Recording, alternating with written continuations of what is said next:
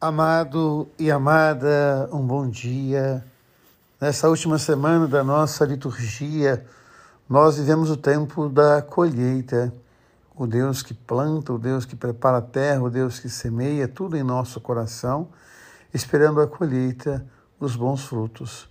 O semeador diz que quando a semente caiu na terra boa, ela produziu frutos, 30, 60, 100 por um. E hoje, olhando para a palavra de Deus, falando das comunidades, as sete igrejas, ele usa uma expressão muito doída.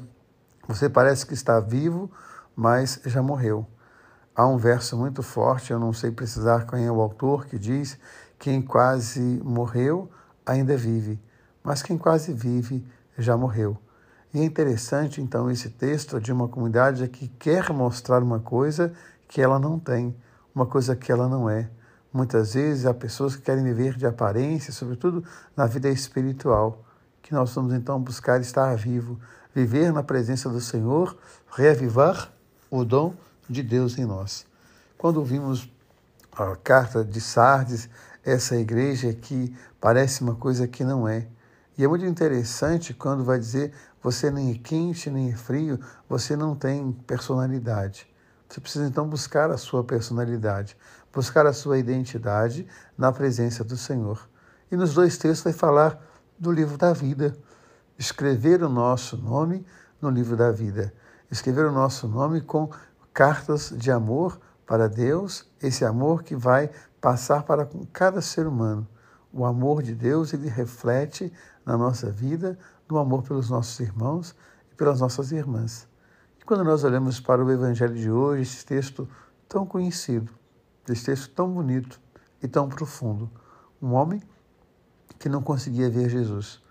Muitas vezes nós estamos nas, baixa, nas baixadas da vida, muitas vezes não conseguimos ver Jesus.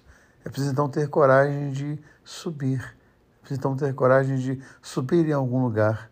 E nós podemos subir no amor às pessoas, no carinho, no afeto, no respeito, na dignidade da pessoa humana, subir para ver Jesus. E mais do que isso, podemos acolher Jesus na nossa casa, na nossa história, na nossa vida. E é interessante o que Zaqueu faz, porque ele vivia uma vida também de aparência, uma vida morna, uma vida cheia de suborno, uma vida cheia de roubos. Mas quando Jesus entra na casa dele, ele cumpre a lei de Davi. Ele devolve quatro vezes aquilo que ele roubou. Isso é um mandamento da lei de Davi. Nós encontramos lá no livro de Reis, quando o profeta Natan vai contar a Davi aquela parábola do homem que havia roubado a ovelha do seu vizinho. Mas ele não fica satisfeito apenas em cumprir a lei, ele faz muito mais. Ele dá os seus bens também aos pobres. Que nós vamos então pensar o que podemos fazer para acolher Jesus na nossa casa, na nossa vida, na nossa história. E é interessante porque ontem Jesus curava um cego que estava em Jericó. Hoje ele está novamente em Jericó. Lembrando que Jericó é a terra do pecado, é a terra da perdição, é a terra onde nós muitas vezes habitamos, nas nossas misérias, nas nossas dores, nas nossas angústias, nos nossos sofrimentos. E é ali que Jesus faz presente, para que Ele possa entrar na nossa vida, na nossa casa e nos trazer a libertação. Um beijo no coração, um dia abençoado. Deus ama você, Deus ama em você. Amém.